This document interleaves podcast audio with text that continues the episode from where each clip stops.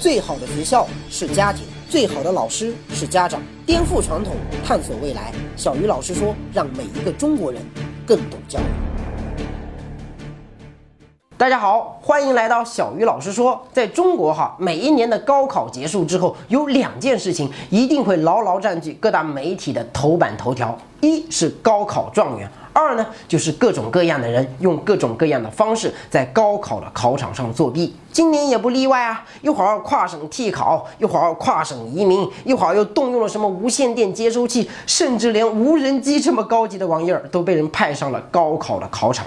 我相信全世界任何一个国家哈，考试的时候有人会去作弊，可是作弊现象在中国尤其严重，这也是一个我们不得不面对的事实啊！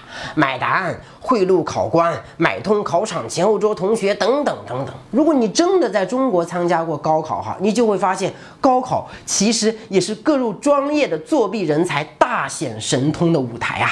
我们以前学校附近那个公共厕所里，墙壁上贴的那个广告哈，都是什么高考保过三本，价格面议，童叟无欺，非诚勿扰。在很多地方，甚至发生过家长为了保护学生作弊，殴打监考老师的情况。这说明很多家长对成绩的追求哈，几乎已经到了疯狂的地步啊！什么规则啊、诚信啊这些东西，在成绩面前，那根本就不值得一提呀。现在很多培训机构都搞了什么特优班，学生要报这样的班哈，不仅要交钱，还得考试，通过了你才能进。我的一个同事就曾经碰到过一个家长，家里特别的有钱，他的孩子第一次参加特优班考试没通过，那只考了个资优班。其实特优班跟资优班也没什么差别，老师都是一样的，只不过学生的基础有差别而已。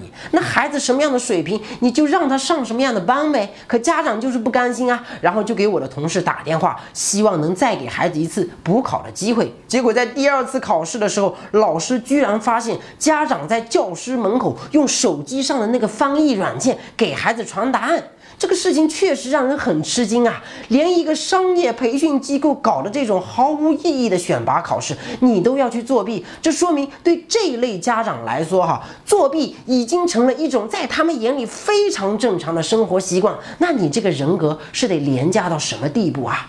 都说大学是最能够体现一个国家教育精神的地方，可是在中国你会发现哈，从上到下都有一大批的人每天想着怎么去作弊。哎，学校领导经常想的是怎么提高学校的升学率和就业率。直到今天啊，依然有很多高校学生如果没有签三方就业协议，学校是不给发毕业证书的。因为这样，我就可以保证每一个毕业生的就业率都达到百分之百啊！你这不等于是在业绩上作弊吗？那大学老师也一样啊！很多教授想的不是怎么去做学问，他想的是怎么去申请国家的科研和项目经费。对他们来说，按流程申请到多少经费，可比他们创造了多少真实的科研成果要重要的多啊！那大学生咱就更不用说了啊！我们以前考试的时候做小抄、传纸条，那都算比较文明的。有些人手。臂上、大腿上、内衣上，还有那个矿泉水瓶上写的，都是各种各样五花八门的答案。上到清华北大，下到普通的专科学校，我敢说，在中国几乎没有一所大学敢承诺自己学校里的考试是没有人作弊的。而且，中国学生不仅在内地作弊，哈，即便是出国留学，同样也喜欢作假。每年都有大量的中国留学生被学校退回，其中一个最主要的原因就是申请材料不真实。啊，我的一个做留学的同事就非常直接的告诉我，他说我们的核心工作其实就是帮学生作假啦，什么校长推荐信啊、社会实践经历啊、个人自传啊，这些在国外家长眼中都非常重要、非常严肃的东西，在中国那几乎形同虚设啊，花点钱基本都能搞定。如果你仔细的去看中国留学生提交的那些国外名校的申请材料，哈，你就会发现十个里面有八个都说自己毕业后的理想是去联合国做人道主义工作，然后呢，大部分人报的又全部都是金融啊、管理类专业。那你这个人道主义理想也太骨感了吧？纽约时报曾经就写过一篇文章，哈，叫《中国难题》，他们针对赴美留学生的一份调查显示，有百分之九十的中国申请者提交了。捏造的推荐信，百分之七十的人自传是由别人代写的，百分之五十的人篡改了高中的成绩，有百分之十的人列出了从未得到过的奖励和证书，这是一个令人汗颜的数字啊！可是这些留学生到了国外之后，考试就很少作弊了，因为考试作弊在国外那可是重罪呀，这个风险太高了，得不偿失啊！那现在问题就来了，为什么那么多中国人喜欢作弊呢？为什么我们在利益面前总是容易成为规则的破坏者呢？那你从法律的角度来说，根据发达国家的成功经验，哈，你要提高国民的整体素养，就一个字罚。你往死里罚，效果是最好的。行人闯红灯一次，我罚你一千；乱丢一次垃圾，我罚你两千；你插一次队，我罚你三千。严格执行，就跟酒驾一样，我保证大部分中国人在规则面前会马上变乖。但我们这个节目哈讲的是教育，所以今天我还是希望能够从教育的角度跟大家好好的聊。聊一聊作弊这个所谓的中国难题到底是如何产生的？那导致中国人更喜欢作弊的第一个原因就是教育脱离实际。我们在教育上的追求和实际情况往往是。背道而驰的。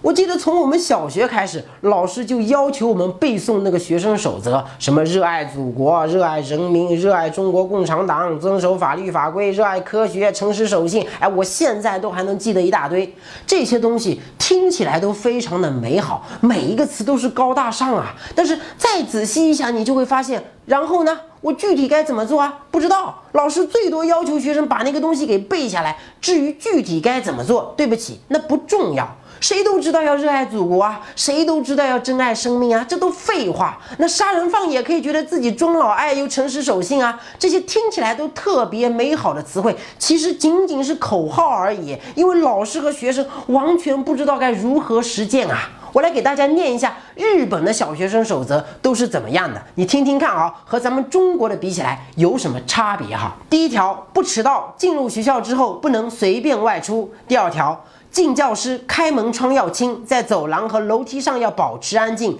靠右行。第三条，上课铃响就要坐好，静等老师来。第四条，遇到迟到、早退等现象时，必须得向老师声明理由，有事要先请假。这是日本的小学生守则。我们再来看看英国的哈，第一条，平安成长比成功更重要。第二条，背心、裤衩覆盖的地方不许别人摸。第三条，生命第一，财产第二。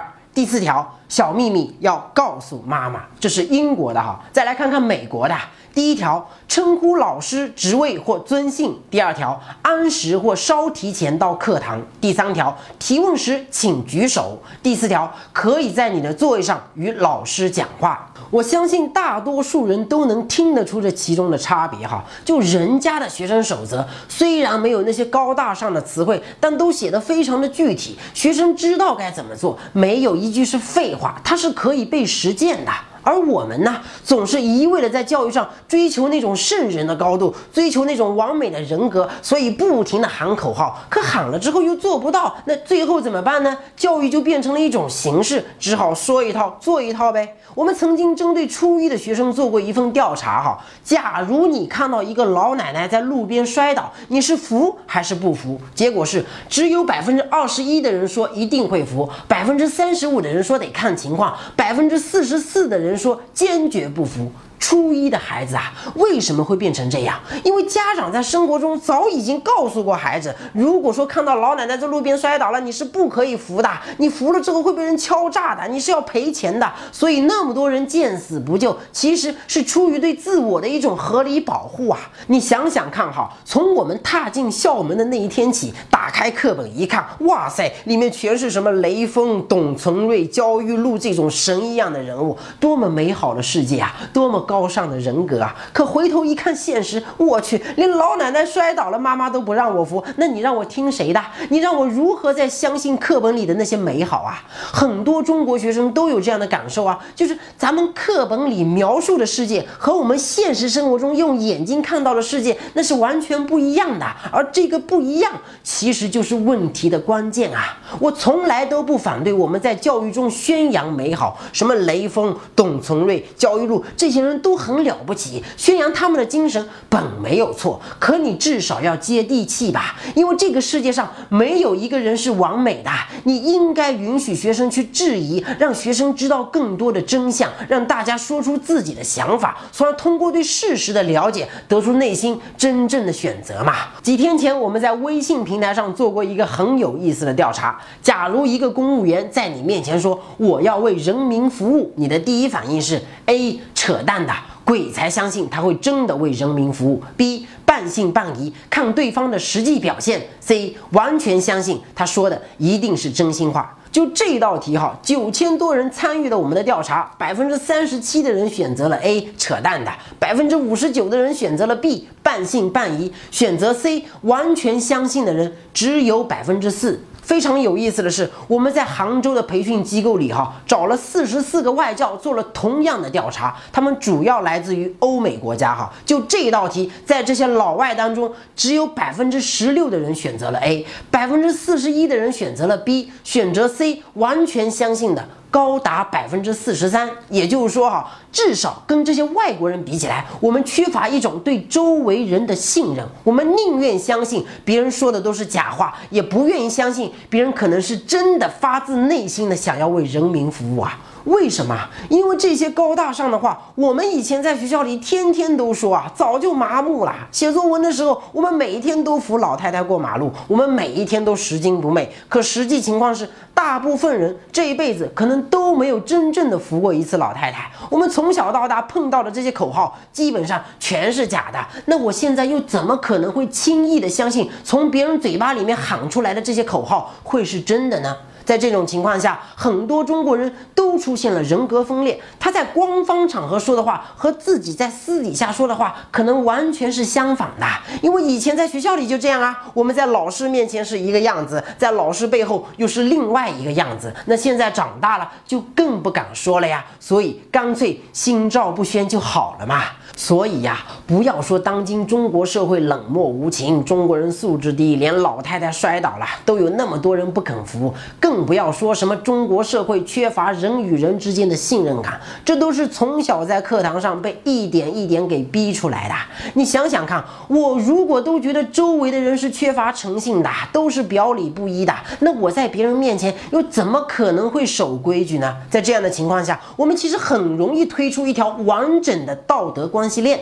首先，由于我们的教育脱离了实际，导致很多人为了迎合那种高大上的追求，被迫言行不一。而言行不一的结果是，越来越多的人不愿意再相信周围的人说的那些高大上的好话。于是，为了维护自身利益，人们便更倾向于成为规则的破坏者。当越来越多的人成为规则的破坏者，那剩下的那些诚信的人、守规矩的人，反而成了道德的受害者。这其。其实是一个皮格马利翁式的恶性循环啊！从这个角度来说，我们在教育上追求美好，必须以事实为根据，否则教育就会沦为一种形式。当教育沦为一种形式之后，那整个社会就会容易上演像皇帝的新装那样的闹剧啊！作弊当然不对，可发生这样的闹剧，真的完全是那些作弊者的错吗？加入小鱼老师说微信公众号，和三十万家长一起做实验。打开手机微信，点击公众号或订阅号，搜索“小鱼老师说”，或者扫一扫我们的微信二维码。这里是全球最大的华人家长教育知识分享和实验平台，让我们一起颠覆传统，探索更多的教育未解之谜吧。那导致中国人喜欢作弊的第二个原因呢，就是我们在教育中过度的强调对权威的服从，而没有去培养学生的人格独立。我之前说过哈。中国家长把孩子送到学校，最喜欢跟孩子说：“孩子啊，你在学校里要听老师的话，你要好好的表现。”而国外的家长把孩子送到学校，则更喜欢跟他们说：“孩子啊，你在学校里要遵守学校的规章制度。”你看啊，咱们的教育从小强调的是对人和权威的服从，学生服从老师，老师服从校长，校长服从教育局的领导。我们就是这样管理学校的呀。而人家的教育强调的，则是对法律。和制度的服从，这两句话的不同，其实是导致咱们中国人更喜欢破坏规则的重要原因啊。记得有一次，我的一个朋友从北京回来，兴奋的给我带了一盒庆丰包子。他跟我说：“这可是主席套餐哦，好不容易才抢到的哦。”然后我当时就愣住了，至于吗？人家奥巴马也经常出去买汉堡啊，为什么美国就没有总统套餐呢？主席像个普通人一样出去买几个包子，本来挺好的事儿，说明我们的国家领导人正在与世界接轨，慢慢的走向平民化。咱们如果淡定一点，一笑而过，也许以后主席就真的能够像个普通人一样，经常出来买几个包子，逛个菜场啥的，多好的事儿啊！可经媒体这么一炒作，成千上万的人为了一场所谓的主席套餐而争先恐后的排队去抢，我怎么就觉得这个事儿反而因为老百姓的过度反应而有一些变味儿了呢？据说庆丰包子铺哈，因为主席的一次光顾，火爆的都要上市了。那你这么一搞，人家主席以后还敢随便出来买东西吗？我们经常可以看到西方民主国家的很多总统啊、市长啊，像个小老百姓一样啊，在城市的广场中央拿着吉他唱歌，或者穿着球服在那看球。其实不是人家的领导人真有多么的平易近人、多么的高尚，而是这些国家的人民先把那些位高权重的人当成了普通人。所以，要让一个国家的官员真正的成为人民的公仆，前提条件是这个国家的老百姓先把官员当成公仆。生活中有很多官员哈，本来很普通的，就因为不断的有人捧着、巴结着、伺候着，才会慢慢的脱离群众，最终过上了皇帝一样的生活。从这个角度来说，恰恰是这些不讲规矩的败权者，间接导致了国家的腐败。一个国家如果没有奴才，就不会有那么多高高在上的官员啊。在国内，我们经常可以看到许多学生穿着校服，手里拿着大红花，站在学校门口，齐声高喊欢迎。欢迎，热烈欢迎！只为了迎接上级领导的检查。在我以前读书的时候，每次听到校长发言，开场白几乎都是“各位尊敬的领导，敬爱的老师，亲爱的同学”。我就不明白啊，为什么领导永远排在老师和学生前面？如果你真的一切是为了学生，那你这个开场白的顺序就有问题呀。我们曾经在杭州的建兰中学，针对六百多名中学生哈做了一份有关理想的调查，居然有相当一部分学生的理想是成为政府官员，建立自己的人脉关系，拥有权力和地位。他们还只是初中生啊！这些害人的理想背后折射的，难道不是教育尊严的沦丧吗？在这样的情况下，很多人干了坏事儿，他真正害怕的其实不是法律本身，他真正害怕的是没有跟权威搞好关系，是自己的后台不够硬啊！因为我们的教育一直以来都在强调对权威的服从，而不是对规则的服从啊，所以我们往往容易漠视规则，渴望特权。那这个时候作弊。这种破坏规则的行为，对我来说不就变得理所当然了吗？所以，真正让我们破坏规则的，不是别人，而是潜藏在我们每一个人内心深处的那一颗败权的心呐。那导致中国人喜欢作弊的第三个原因，哈，就是教育资源有限而形成的利益分配不均衡。我记得在我很小的时候，哈，老师就经常告诉我们，我们要有集体荣誉感，集体的利益高于一切。当个人利益和集体的利益发生冲突的时候，我们要毫无保留的牺牲个人利益去维护集体的利益。这话听起来让人觉得特别的舒服啊！可为什么在中国这样一个一直强调集体主义的国家，强调无私奉献的国家，喜欢破坏规则的人反而比其他国家更多呢？我给大家讲一个故事吧。说有一个小男孩上小学一年级，报名参加了诗歌朗诵比赛，老师呢就给他分配了一首诗，叫《假如我是一支粉笔》。诗的内容是这样的。假如我是一支粉笔，我会很乐意牺牲自己，让老师在黑板上写字，让同学在黑板上画画。我不需要你们保护，但求你们不要把我粉身碎骨。结果，小男孩的父亲听到儿子在朗诵这样的诗，哈，就大发雷霆啊，就开始骂了，说这他妈谁写的狗屁诗啊？这也配叫诗啊？你欠了谁的，亏了谁的，要这样牺牲自己呀？牺牲是多么不幸的事啊！一个人要多神经才会很乐意于牺牲自己呀？你还是一个孩子啊，没有生存能力，凭什么不需要别人保护啊？这根本就不叫诗，哎，这简直就是丧尽天良的胡说八道。然后这位父亲就告诫儿子说：“儿子，回学校之后你要告诉你的老师，你说你不要牺牲自己，老师也不应该教育你牺牲，你需要的是保护，而不是求别人把你粉身碎骨啊。”据说这位父亲就是著名的诗人北岛。可老师为什么要让学生背这样的东西呢？我之前在微信朋友圈里看到一篇文章，哈，说的特别的有道理。据说台湾在很多年以前，哈，也很穷，人们的素质也很差，也不喜欢排队，做什么事儿都要抢，大家每一天都在抱怨。台湾人觉得也没什么呀。直到有一天哈，有一个美国人来到了台湾，他看到所有台湾人都在公交车上挤成一团，每一个人都在插队，于是呢就写了一篇文章取笑台湾人，说你们这帮野蛮人没素质，不讲公德，枉为读书人呐！结果台湾的大学生看了之后就很不爽啊，这简直就是奇耻大辱嘛！怎么办呢？结果大家就坐到一起哈，讨论如何恢复名誉，如何重建文明。最后的结论是，大家发起。一场道德自律行动啊！所有的大学生上公交车啊，一律不插队不抢座啊！大家要从自身做起啊，拉动整个台湾的道德水平。他们说一点一滴从我做起。他们说不要抱怨环境，要试着改变环境。他们说你就是环境本身啊，你怎么做环境就什么样啊。然后过了一段时间，那些大学生发现自己好悲惨啊！如如果他们排队的话，他们就永远坐不上公交车，因为他们的排队丝毫也不影。响别人的不排队啊！最后的结果是，公交车满载着征集的人群扬长而去，剩下一帮傻乎乎的学生在冷风里瑟瑟发呆。这场大学生的道德自律行动哈，彻底的失败了。最后，这些上联的学生还悲哀的发现哈，自己成了表里不一的伪君子啊！公交车没来的时候，都乖乖的在那排队；公交车一来，呼啦啦全往车上挤了。因为你不挤，你根本就上不去呀。最后，人们发现哈。当一个社会的公共资源配置出现了问题啊，就会对民众提出无止境的道德要求。哎，你要为了集体牺牲你自己，你一定要为了集体奉献出自己的光和热。而且这里面还有一个非常明显的规律，那就是对民众的道德水平要求越高，社会的资源配置问题往往往就越严重。所以哈，所谓的插队问题，其实根本就不是什么道德问题啊，而是公交车太少了，位置不够坐啊。人多车少，车来了之后，如果你挤不上去，那就会耽误你自己的正事啊！就算你有一千个理由渴望文明，但你同时也有一万个理由不让文明影响你的生计问题啊！所以在这种公共资源严重不足的情况下，人们退而求其次也是迫不得已呀。这个时候，